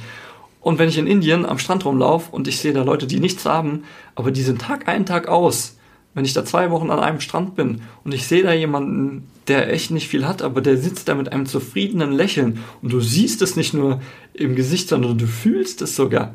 Also spätestens dann habe ich verstanden, nee, also wenn ich das will, was der auch hat, innerlich, und das ist ja, was ich will, oder was ich vorher durch die Umwege über den Konsum wollte, mhm. dann merke ich, okay, nee, das, das ist es halt nicht. Und sich das einzugestehen, ist extrem schwer. Langer Prozess. Ich brauche mittlerweile über zwei Jahre dafür. Minimalismus kam, also das überhaupt mal zu hinter, ja, durch, zu durchschauen, das wie Konzept es zu genau. hinterfragen, genau. ja, und hinter die Kulissen zu ja. gucken und und ja, ich glaube, kurz ja, äh, äh, äh, ergänzen darf, ja. klar, ich weiß, es gibt viele, die, die sagen, ey, du, du denkst da so extrem. Ich denke, ich denke gar nicht extrem. Ich denke mittlerweile so einfach wie noch nie zuvor. Und ich habe es ja sogar gelernt. Das nennt sich dann Marketing, ist äh, im zweiten Semester ein Modul und du lernst, wie kreierst du Wünsche bei Menschen, damit sie dein Geld bei dir lassen. Das ist ganz einfach. Mhm. Ich habe in der Bank gelernt, wie kriegst du die Zinsen raus, wie verkaufst du die Wertpapiere, wie bringst du die Altersvorsorge näher. Also ich habe ja genau das gelernt, wo ich jetzt letztendlich immer mehr Abstand von nehme. Mhm. Und ich denke mir heutzutage, jeder, der das will, der kann das gern tun. Aber Fakt ist, du siehst die, die es tun, die sind nicht unbedingt deswegen glücklich. Klar gibt es Leute, die sind glücklich, die das haben. Tendenziell werden sie es aber wahrscheinlich auch ohne. Und so ist einfach, ich finde ganz wichtig, dieses, diese Kreis, diesen Zusammenhang zu erkennen. Und wenn du diesen Zusammenhang erkannt hast, dann musst du nämlich auch nicht hingehen und irgendwie äh, laut einem Minimalismus-Ratgeber durchzählen, dass du nur noch 100 Gegenstände hast, sondern dein Bewusstsein kommt auf ein nächstes Level und, und du merkst dir, so, du genau, du, du entwickelst auf einmal einen Eigenwillen. Du weißt, das wird mir gerade nur vorgelebt und eingetrichtert. Genau, aber kommt es von außen oder kommt es genau, von innen? Genau. Das ist ja die entscheidende ja. Frage. Und ja. da kann ich jetzt zum Beispiel noch so ein paar Beispiele geben. Und da habe ich wirklich alles, äh, was die verschiedenen Lebensbereiche auseinandergenommen. Was will ich? Was will ich nicht? Was brauche ich? Wo es gar nicht groß darüber zu diskutieren gibt. Ähm, und so kannst du dich nach und nach von den Dingen lösen, von denen du dich lösen möchtest. Und das ist ganz wichtig, möchtest. Und ich habe mich nie in den zwei Jahren von irgendwas gelöst, weil ich musste weil bei mir so war, okay, ich will weniger Geld ausgeben, deshalb weg damit, sondern das hat mich zwar auch inspiriert, aber ich habe es so hinterfragt und mir ist bewusst geworden, ich brauche es nicht. Und früher zum Beispiel meine Klamotten heutzutage, ich habe ein lustiges Beispiel, mit steigendem Selbstwertgefühl, ich war eigentlich schon immer sehr selbstbewusst, mit steigendem Selbstwertgefühl habe ich immer weniger ähm, ja, Drang, sag ich mal, jetzt darauf zu achten, dass ich in der, in der Stadt jetzt groß gestylt rumlaufe, dass ich auf meine Klamotten achte. Ähm, ja, weil du bei dir selbst angekommen bist. Genau, ich bin ja. bei mir angekommen und mittlerweile ist die Jogginghose mein bester Freund. das ist nicht, weil ich jetzt irgendwie asozial rumlaufe, sondern einfach, ich fühle mich darin wohl und mir ist es scheißegal. Wie hat Lagerfeld mal so schön gesagt, wer mit Jogginghose rumläuft, hat die Kontrolle ja. über sein Leben verloren. Da, ja, das habe ich auch gelesen. Da dachte ich mir, ja, ich bin stolz drauf. Ich habe gerne meine Kontrolle über mein Leben verloren. Ich fühle mich damit gut. Klar, ich habe auch noch ein paar Jeans drei, um genau zu sein, eine blaue und zwei schwarze und das reicht mir. Ich habe weniger, ich habe nur noch zwei, die mir passen. Alle anderen muss ich ausmotten, weil sie mir vom, vom Fleisch fallen sozusagen, weil ich so abgenommen habe und die ganze alte Garderobe mir nicht mehr passt. Ja. Das war auch irgendwie krass. Wenn man also es gibt ja bestimmt auch Widerstand, kann ich mir vorstellen. Ja, es gibt einmal in dir Widerstand, wenn du anfängst, dich damit zu beschäftigen, weil du ja quasi das, was, was du gelernt hast, was dein Elternhaus dir vorgelebt hat, was in unserer Kultur verankert ist, was die Werbung dir sagt, was dir die Ausbildung sagt, stellst du, du hast es ja schon gesagt, 180 Grad, du stellst es wortwörtlich auf den Kopf. Ja. Das ist ein innerer Prozess, ein innerer Widerstand. Ich kann mir aber auch vorstellen, dass es äußere Widerstände ja, gibt von Leuten, mit denen du befreundet bist oder warst vielleicht, ähm, wo Leute das überhaupt nicht nachvollziehen können. Und äh, mhm. es ist ja für jemand, der jetzt vielleicht diesen Podcast hört und dieses Thema auch zum ersten Mal hört, vielleicht fühlt es sich das auch erstmal strange an, das zu hören. Wie, wie geht man denn damit um? Ähm, ja, also ich sag mal so, dieses, ich sehe oder ich sehe das so, du kommst von deinem Bewusstsein immer in, in nächstes Level. Und zwar, wenn du bereit bist, nicht irgendwie zu kämpfen oder so, was viele Leute immer denken, sondern wenn du bereit bist, loszulassen. Diese Widerstände, die kannst du nicht bekämpfen, sondern musst du loslassen. Das heißt, musst, du darfst sie loslassen.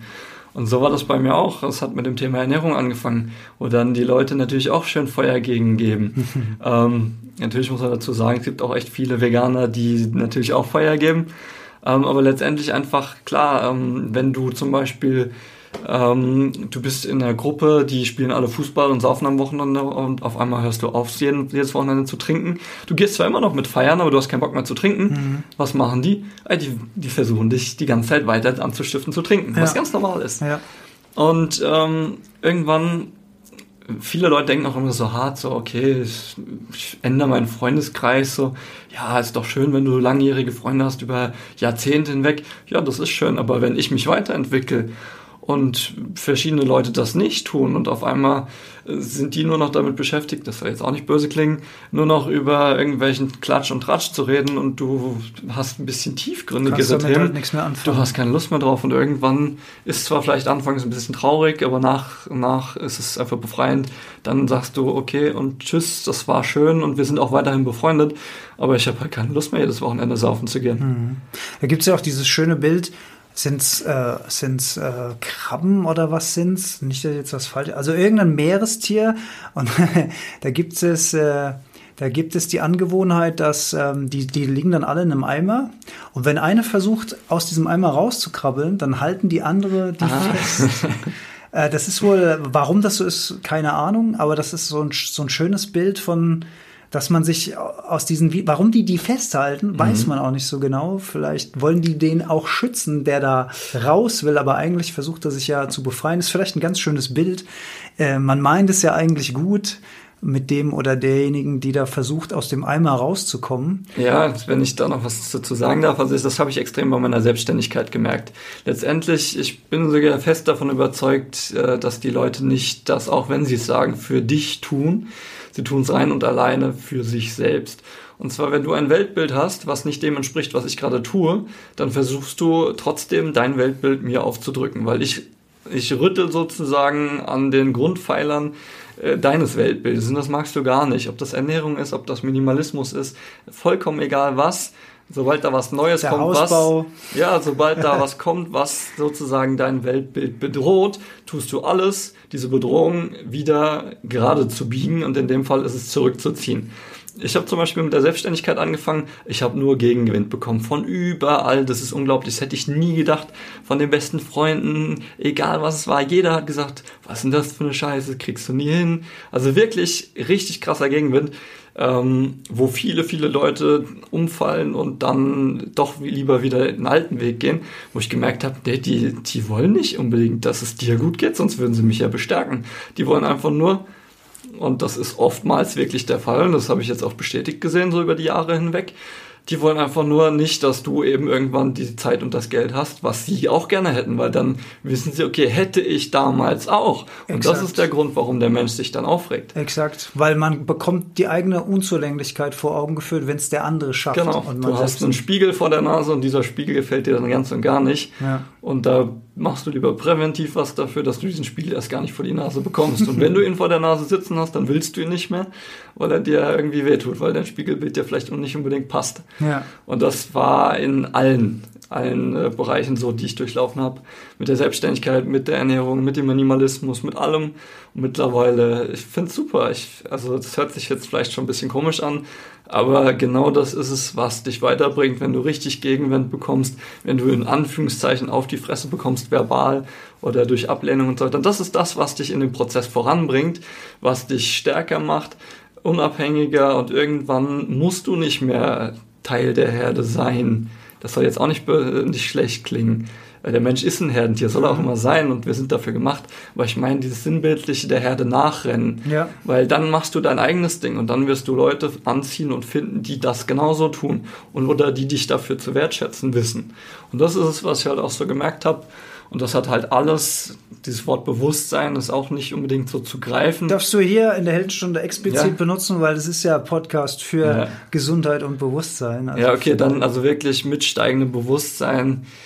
Es ist so, du kommst voran und, und mit jedem inneren Widerstand, Problem, was du oder Herausforderung, was du gelöst hast, ändert sich dein Außen.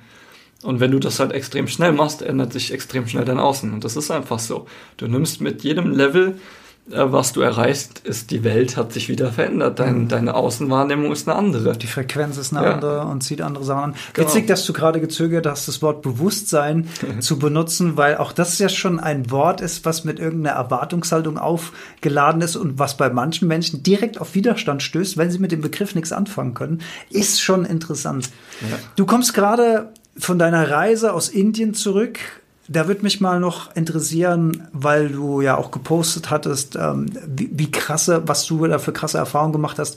Ja. Was war dann so da das absolute Highlight oder Lowlight oder, oder vielleicht hast du jemanden gesehen, der sehr arm wirkt, aber vielleicht ja. der glücklichste Mensch auf der Welt ist oder so?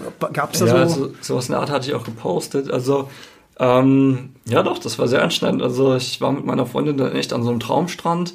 Ähm, und da waren natürlich auch einige Touris, aber es waren sehr, sehr viele Inder da, weil es jetzt nicht unbedingt Hauptsaison war, ähm, die da gearbeitet haben und die wirklich nicht viel haben.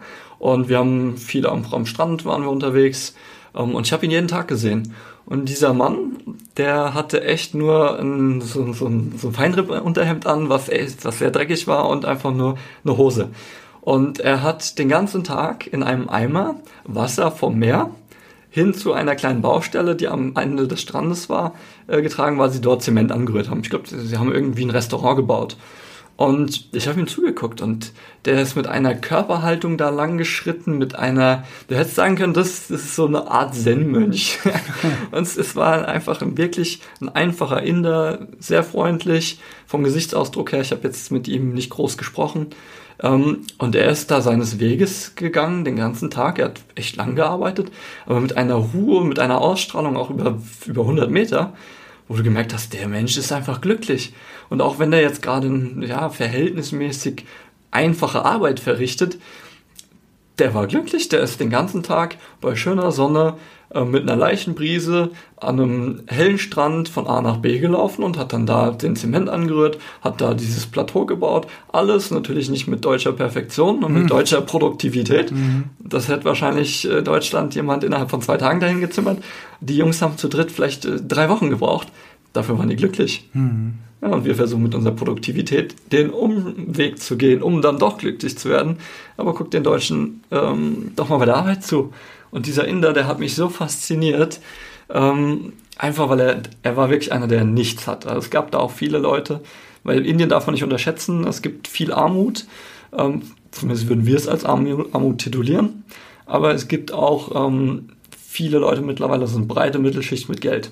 Er war definitiv Viel einer, der ja. so gut wie nichts hatte, mhm. aber einer der glücklichsten. Und das hat mich halt wirklich noch weiter, obwohl ich ja schon mitten im Prozess war, ähm, mir den Spiegel vor Augen gehalten und zwar jeden Tag, weil er da jeden Tag lang gelaufen ist. Was treibst du hier eigentlich? Ich sitze hier am Strand, ich bin verhältnismäßig schon glücklich, aber ich mache mir Gedanken und Sorgen. Während du bei 32 Grad in Indien an einem schönen Strand liegst mit hellblauem Meer. Und dann dachte ich mir so, das kann doch nicht sein. Mhm. Warum tue ich das? Was ist der Unterschied zwischen diesem Menschen und mir? Ja, und der Unterschied, den ich zumindest innerlich sehe ich, ist, ich kann es aber nicht greifen. Äußerlich sehe ich es aber noch besser. Und dann dachte ich mir, okay, wenn ich das im Inneren, klar, damit beschäftige ich mich extrem viel. Aber dann kann ich im Außen doch auch mal anfangen. Also nicht immer nur vom Innen ins Außen, sondern ich habe im Außen direkt angefangen. Habe noch weiter reduziert. Und da waren Leute, die haben einfach, das fand ich genial. Also ich bin eigentlich voll der Perfektionist. Und für mich muss jedes Haus einen rechten Winkel haben, überall in den Ecken. Es muss perfekt sein, dies und das. Und die dann in Indien, die haben sich schöne kleine Holzhäuser gebastelt aus ähm, Holz, was eigentlich so Schiffscontainer waren. Mhm. Und ich dachte mir, hey, die, die hauen keinen Nagel gleich rein, als ob die das nicht könnten. Ja, natürlich können die das, aber die machen das trotzdem nicht, weil die nämlich verstanden haben, dass das Glück nicht davon abhängt, ob der Nagel jetzt genau so Millimeter genau drin ist wie der andere, sondern diese Hütte sollte einfach nur funktional sein, die sollte ihren Zweck erfüllen.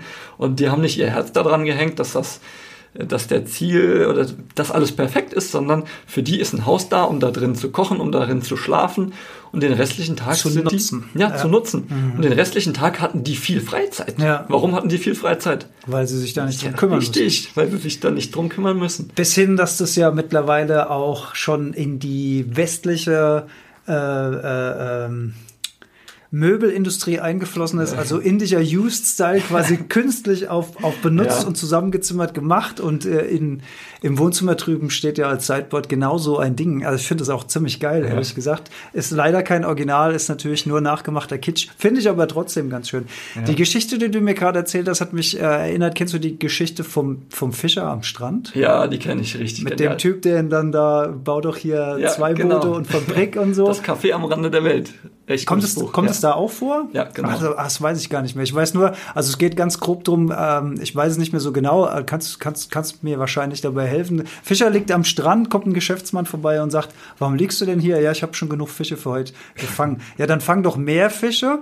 Äh, Warum sollte ich das denn tun, sagt dann der Fischer. Ja, dann kannst du äh, vorsorgen. Kannst du mehr Geld verdienen? Kannst du mehr Geld verdienen, kannst dir ein zweites Boot holen, kannst noch mehr Fische äh, äh, äh, fangen, äh, kannst dann eine kleine Fabrik bauen, la la la, baust das dann wahnsinnig auf und, und am Ende kommt dann raus, ja, warum soll ich das denn tun? Ja, dann hast du mehr Zeit, um zum Beispiel hier am Strand zu liegen. genau, und, und, und zu fischen, weil das ja sein Hobby ist. Ja, ja. Die Geschichte habe ich auch öfters gelesen, fand ich genial. Und genau das ist einfach das perfekte Spiegelbild, finde ich, für unsere Gesellschaft. Gesellschaft, ja. Wir versuchen, genau wie der Geschäftsmann, der am Strand liegt, alles zu tun, um am Strand liegen zu können. Und er merkt einfach nicht, dass er schon längst das haben könnte, was er will. Und das ist, glaube ich, auch gut, dass du uns dahin bringst. Ähm, warum die Menschen es teilweise nicht glauben. Die Menschen haben mittlerweile so innerlich, ähm, das ist so fest verwurzelt, dass sie denken, es muss so kompliziert sein und ich werde da wahrscheinlich nie hinkommen. Und ja, das Auto noch und kompliziert machen. Nein, das Leben ist an sich einfach. Ich denke mir immer so, damit sind wir nicht geboren, also bräuchten wir es theoretisch nicht. Natürlich gibt es viele Dinge, die uns das Leben erleichtern. Aber so vieles wie der, der am Strand sitzt, äh, der, der Eingeborene, der an seiner Kokosnuss schlürft und halt eben fischt, weil er gerne fischt, ja, der muss sich halt um den Krempel nicht kümmern und deshalb muss der das alles nicht machen. Und tendenziell ist es genau der, wo wir vielleicht auf den ersten Blick sagen würden, oh, der ist ja arm. Der sieht uns und, und, und interpretiert unseren Gesichtsausdruck und der denkt, oh, sind die arm. Sind die arm, ja. und ich Gut. bin mittlerweile auf dem seiner Seite. Jetzt, jetzt muss man natürlich auch mal fairerweise sagen, irgendwo am Strand oder so, wo du immer schönes Wetter hast, am Äquator ist es natürlich auch noch mal was anderes als hier jetzt bei uns äh, im Nordwesten, Ja. sage ich mal. Nordwesten ist das richtig, weil ich da sage, ja, das ist richtig. also Winterzeit, kalt, da brauchst du ja ein Dach über dem Kopf. Definitiv. Du brauchst eine Heizung. Ähm, wenn wir uns mal Maslow'sche Bedürfnispyramide Ja, ist ja. es, glaube ich, ne? Also am, am, du brauchst Nahrung, du brauchst Ja. Kleidung auf dem, auf, dem, auf dem Leib, äh, du brauchst ein Dach über dem Kopf. Und am Ende der, der Spitze ist dann, glaube ich, die, die Selbstverwirklichung, also etwas, was uns wirklich ausführt. Aber wir kommen ja hier in unserer Gesellschaft schlecht ohne festes Dach über dem Kopf aus. Du vers also wirst du denn, Was meinst du genau? du hast ja jetzt deinen dein Bus, ne, Ja. dein VW-Bus, hast du erzählt. Aber noch hast du ja deine Wohnung. Nee, die habe ich jetzt auch gerade so, die ist jetzt aufgelöst. quasi- Jetzt ist der Plan, wo es wärmer wird, mit dem Bus loszuziehen. Ähm, aber ja, ich hab, ich lasse alles offen. Stark, okay. Wer, also ich finde das wahnsinnig inspirierend. Ähm, ich mag trotzdem mein kleines Häuschen hier. Es ist, ich sage auch extra kleines Häuschen, weil im Vergleich ähm, ist dir vielleicht aufgefallen, es ist das kleinste Haus in der Straße. Ich weiß nicht, ob du darauf geachtet hast, worauf Nee, ich sehr ganz. stolz bin. Es ist nämlich wirklich exakt auf einen Quadratmeter genau vorher auch bedacht. Wie viel Mhm. Platz meinen wir wirklich zu brauchen im Falle äh, einer Familiengründung und nicht ein Quadratmeter mehr und kein Keller und kein Speicher. Also Ja. auch da wäre es natürlich spannend, äh, wenn man jetzt noch zwei Kinder hätte mit Spielzeug und dann musst du ein Trampolin im Garten stehen haben und dann musst du Buggies und Kinderfahrräder und der ganze Kram. Keine Ahnung, wo das mal hinkommt, wenn es dann mal so weit kommt, aber man wird eine Lösung finden. Äh, in den USA gibt's ja Lagerhallen, Industrie für so Krams sogar. Ja, wollen wir jetzt aber auch nicht zu weit ausschweifen. Dein Lifestyle, lieber Matthias, und auch die viele Inspiration, die du jetzt hier in der Heldenstunde mitgegeben hast. Du baust da auch gerade ein bisschen an, an einem Modell, wo du Leuten zu so einem Weg hilfst. Wie, wie kann das aussehen? Ja, das ist ja lieb, dass du es so ansprichst. Ja, ich finde es spannend. Also es ist ja auch Ja. schön, dass man ähm, sowas auch als Ja. durchaus Geschäftsmodell, weil- selbst äh, also Nahrungsmittel und so wirst du ja auch immer noch kaufen müssen. Also warum nicht auch ein bisschen Geld verdienen damit? Ja, also ähm, bei mir ist so, über das Thema rede ich einfach leidenschaftlich gern. Und es kommt sowieso, dass die Leute mich immer darauf ansprechen. Es ist ja offensichtlich, was ich tue. Ja. Vor allem dadurch, dass ich es halt auf Social Media auch zeige. Und ähm, dadurch, dass ich es gerne mache, dachte ich mir, okay, vielleicht könnte man das langfristig so irgendwie als kleines Geschäftsmodell machen. Ich hatte jetzt nicht unbedingt äh, die, äh, den Zukunftswunsch, da groß mit Geld zu verdienen. Ähm, bei mir ist eher so, ich möchte eine sinnvolle Aufgabe haben, die ich gerne mache. Und hatte anfangs noch überlegt, ob ich dafür dann Geld nehmen möchte. Mittlerweile habe ich mir sogar überlegt, ich möchte Menschen helfen, ähm, genau da, wo sie stehen, dahin zu führen, wo sie hin möchten und sie ein bisschen zu inspirieren. Nicht unbedingt diesen, dieses Extreme zu leben wie ich, außer sie möchten das. Ähm, aber sie in ihrem Prozess einfach zu begleiten, weil ich der Meinung bin, dass unsere, ja, alles läuft in die andere Richtung und man kann da Unterstützung sehr gut gebrauchen. Ich war auch immer dankbar für die Filme, für die Bücher, ähm, die ich da hatte und für ein paar Leute an meiner Seite, ähm, die das vorher schon gelebt haben. Und deshalb habe ich mir gedacht, okay, ich möchte wirklich den Menschen helfen, da wo sie stehen, dahin, wo sie hinwollen, in den verschiedensten Bereichen, also wirklich, was ihr Bewusstsein angeht, ansetzen. Also ich möchte jetzt nicht irgendwie denen helfen, daheim Müllsäcke rauszutragen, sondern ich möchte innerlich diese Veränderung mhm. ähm, helfen. Die, da, wo sie eigentlich auch stattfinden. Genau, ja. ja. Und die Umsetzung, die schafft jeder selbst. Natürlich gebe ich auch gern, gern da dann Tipps und Tricks an die Hand. Und mittlerweile, das ist auch ein, Nonplusultra, finde ich, dadurch, dass ich nicht mehr dieses Gefühl habe, ich muss so viel Geld verdienen, weil ich eben nicht mehr so viel brauche, bin ich jetzt, finde ich, in der Luxussituation, dass ich gesagt habe, ich muss damit jetzt gar nicht irgendwie Kapital rausschlagen. Und genau das ist der Grund, warum ich mir überlegt habe, ich möchte es auf Spendenbasis machen. Ich möchte es einfach mal ausprobieren. Ähm, wirklich mit Leidenschaft, mit Liebe meine Zeit investieren und am Ende kann mein Gegenüber einfach mir das spenden, ähm, was ihm sein, seine eigene gewonnene Freiheit und, sein, ähm, und meine Zeit wert ist.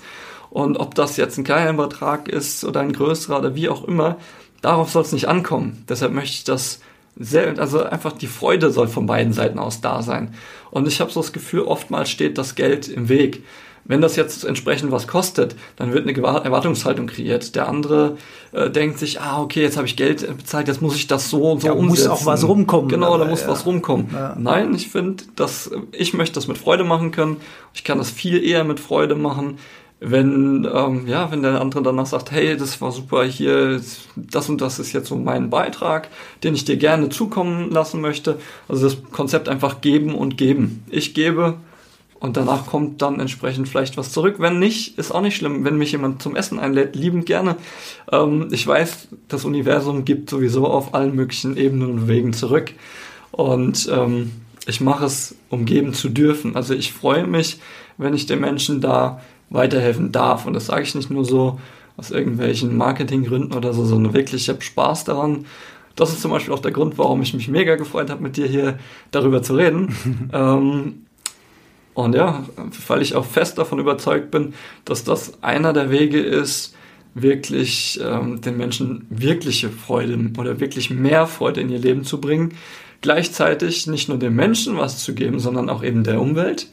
Weil unser Konsum, ich glaube, das kann keiner mehr heutzutage ähm, äh, abstreiten. Abstreiten, ja, danke.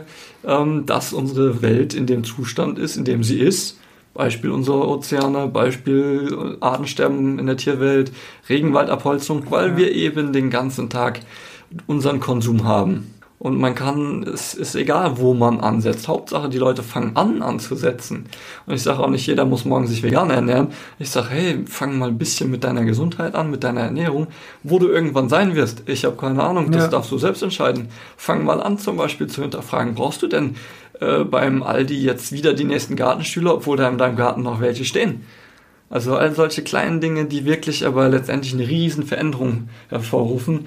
Ich denke mir vor allem die jungen Leute. Überleg mal, heute fängt einer mit 25 Jahren an, Minimalismus zu leben. Überleg mal, was der in den nächsten 55 Jahren seines Lebens nicht konsumiert. Das, hm. das sind wahrscheinlich. In Summen auch. Ja, das sind Müllberge, Plastikberge ähm, und Regenwald, der stehen bleibt und alles drum und dran. Ähm, das kannst du dir nicht vorstellen, was man da einspart, also was man der Umwelt auch Positives mitgibt. Und ich glaube, das schlägt einfach Wellen. Also wenn du, ich glaube, diese, diese Welt kannst du, ja, also ich bin auch da so ein bisschen in die Richtung, dass ich denke, okay, es muss sich was ändern glaube aber gleichzeitig wird sich was ändern dadurch, dass jeder bei sich anfängt. Weil wenn man immer darauf wartet, dass die Politik irgendwas ändert oder andere, dann wird das nichts. Man fängt bei sich an. Und wenn ich anderen Leuten helfe, bei sich anzufangen und jemand zum Beispiel dadurch zufriedener ist, was macht der? Der wird automatisch sein Umfeld ein bisschen inspirieren. Wird ein Vorbild werden. Ja, der ja. wird ein Vorbild. Die Leute, das wird Wellen schlagen und du kannst dieses Ausmaß, glaube ich, mit einem menschlichen Verstand gar nicht greifen. Und deshalb glaube ich, ich lasse einfach mal die, die Behauptung fallen, Minimalismus wird auf jeden Fall eins der Hauptthemen sein, wie wir unsere Umweltprobleme wieder in den Griff bekommen. Ähm, Finanzen in den Griff bekommen. Genau, und unser, unser Wohlergehen, unsere Freude hier auf Erden. Weil wenn ich mir heute die Gesellschaft angucke, ähm, ja, also es kann sein, dass viele schon vergessen haben, wie es wirklich ist, so freudig durchs Leben zu gehen.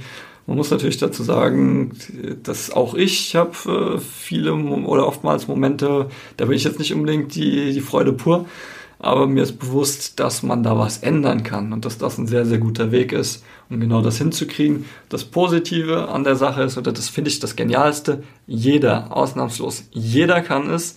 Das ist, die, das ist einer der größten Gleichberechtigungen, also ist mega fair. Nicht nur der, der Geld kann, hat, der kann das umsetzen, nein, das kann jeder.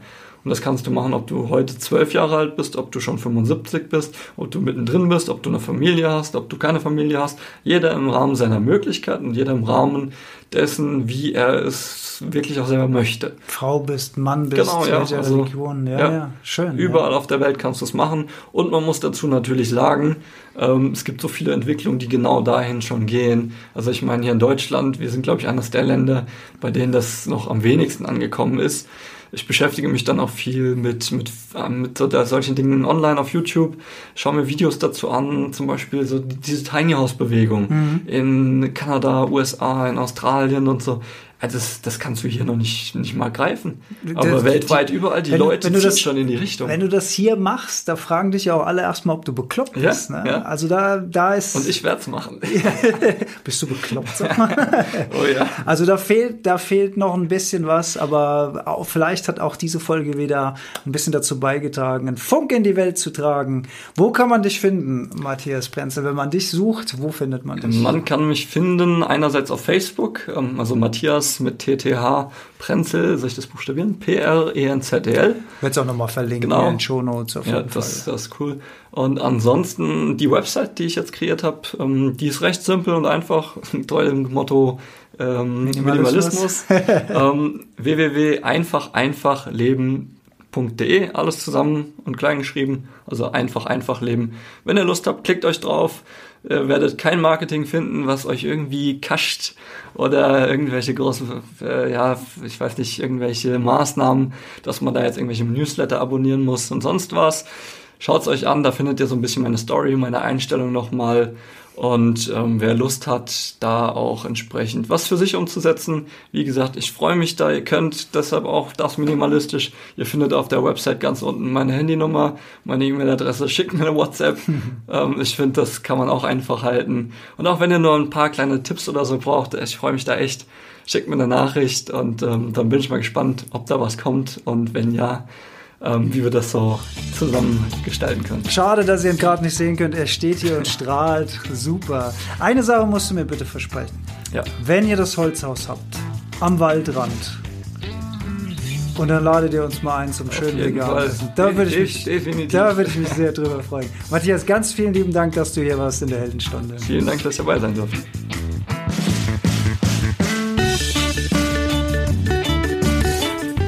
Das war unser Thema zum Minimalismus mit Matthias Brenzel. Vielen lieben Dank, Matthias, dass du da warst. Ich hoffe, ihr habt ein bisschen was mitgenommen für euch und hinterfragt wieder ein paar kleine Dinge. Wenn es euch gefallen hat, erzählt vom Podcast, empfehlt ihn weiter. Wir freuen uns natürlich auch wie immer über eine schöne Rezension, eine Bewertung oder eine Empfehlung in den sozialen Medien. Das ist Wasser auf unsere Mühlen. Vielen lieben Dank fürs Zuhören und bis zum nächsten Mal.